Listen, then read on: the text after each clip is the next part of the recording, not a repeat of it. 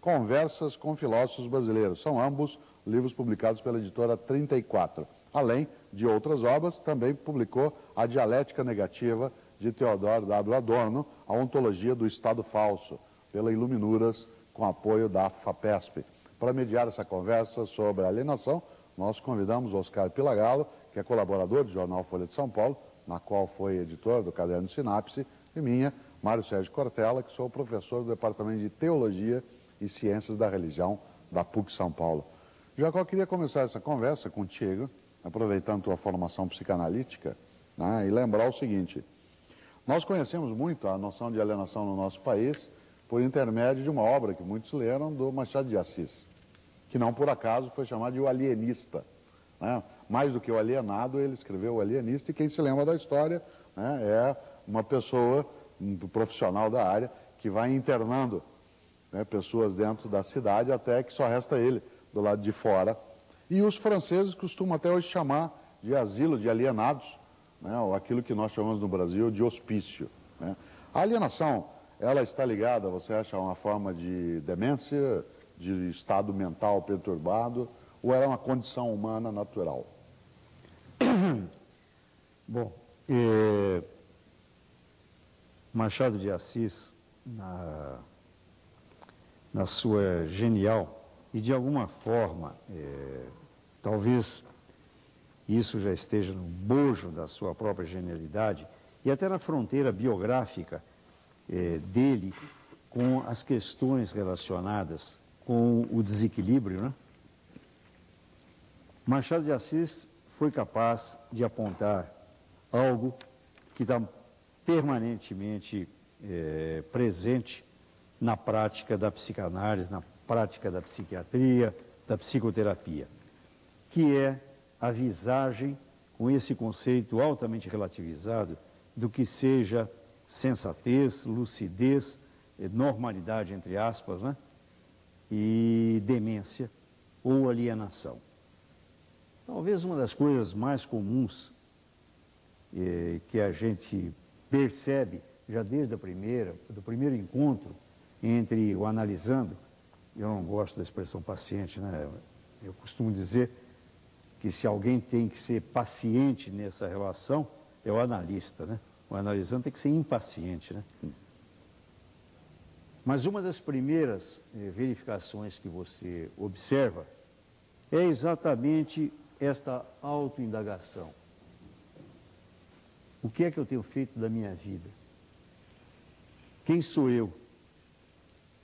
Quem é que está presente aqui nessa interlocução? Eu me pretendo outro, né? lembrando Rambo, eu sou outro.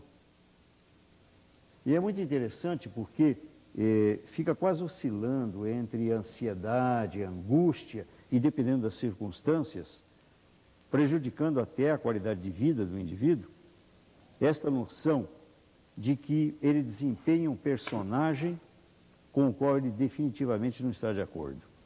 Ele se sente alienado de si mesmo.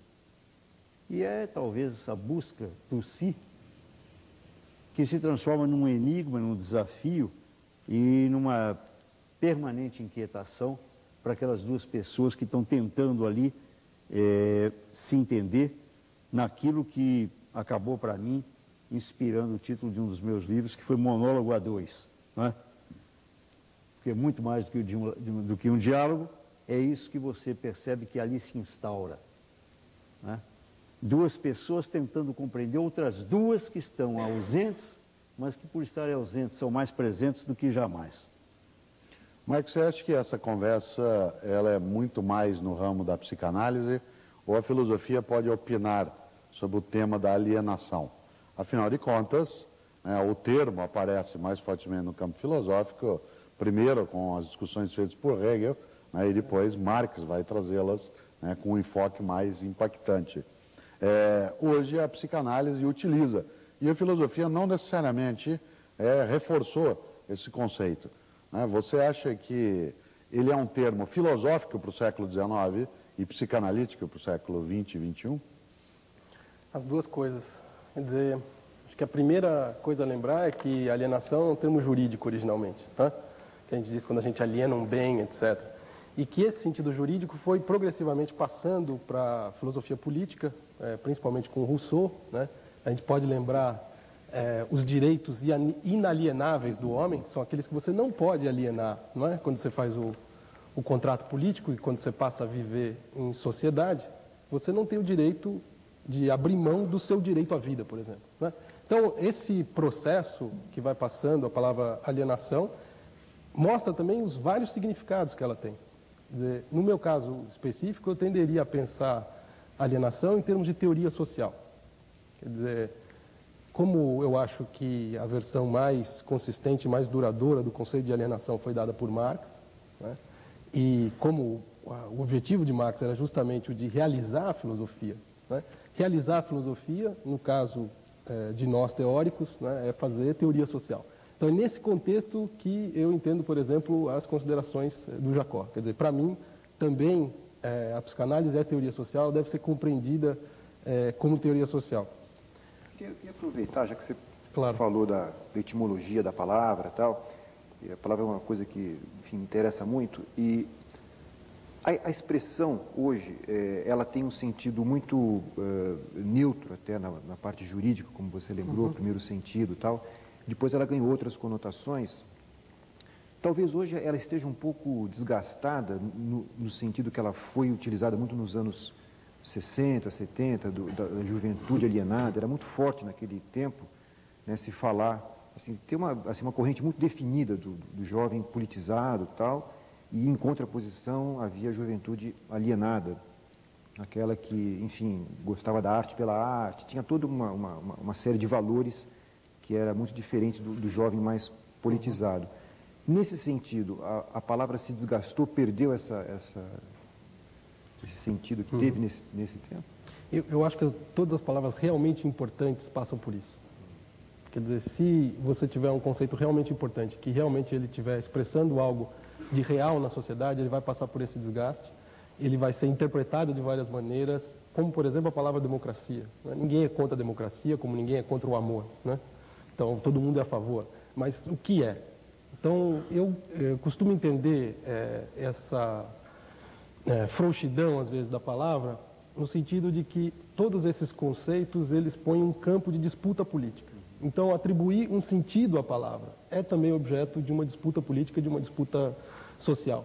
Então, quando se diz, por exemplo, algo que alguém é alienado, né? você diz, bom, isso é uma vulgarização, mas num certo sentido está se tentando com esse conceito expressar alguma coisa. Né? Como dizer para alguém, ô oh, fulano, olha o complexo de Édipo, alguma coisa do gênero. Né? Como esse tipo de, de utilização. Quer dizer, o que eu acho que a tarefa, é, uma das tarefas fundamentais da filosofia, e particularmente dos intelectuais que estão no espaço público, é de você tomar essa palavra e tentar dizer, olha, ela tem uma história, essa palavra tem é, vários significados, e o sentido que está tá sendo usado é um sentido pobre. Né? Então, dizer, alguém é alienado? Então, vamos continuar perguntando. Não recusar é, essa visão do senso comum, mas dizer, tá bom, o que, que você quer dizer com isso? Né? E a partir desse momento eu acho que a conversa começa. Né? Vou dizer, alienado é aquele que não lê jornal. Alienado é aquele que não acompanha os acontecimentos do seu tempo. Alienado é aquele que não se interessa por política. Tudo isso. Mas você pode, é, a partir dessa reflexão, dizer, olha, essa condição de alienação não é a condição de um indivíduo especial. É uma condição social. Ela é produzida pela maneira como essa sociedade produz os indivíduos. Jacó, se assim é, como o Marcos está dizendo, né, se não é a condição de um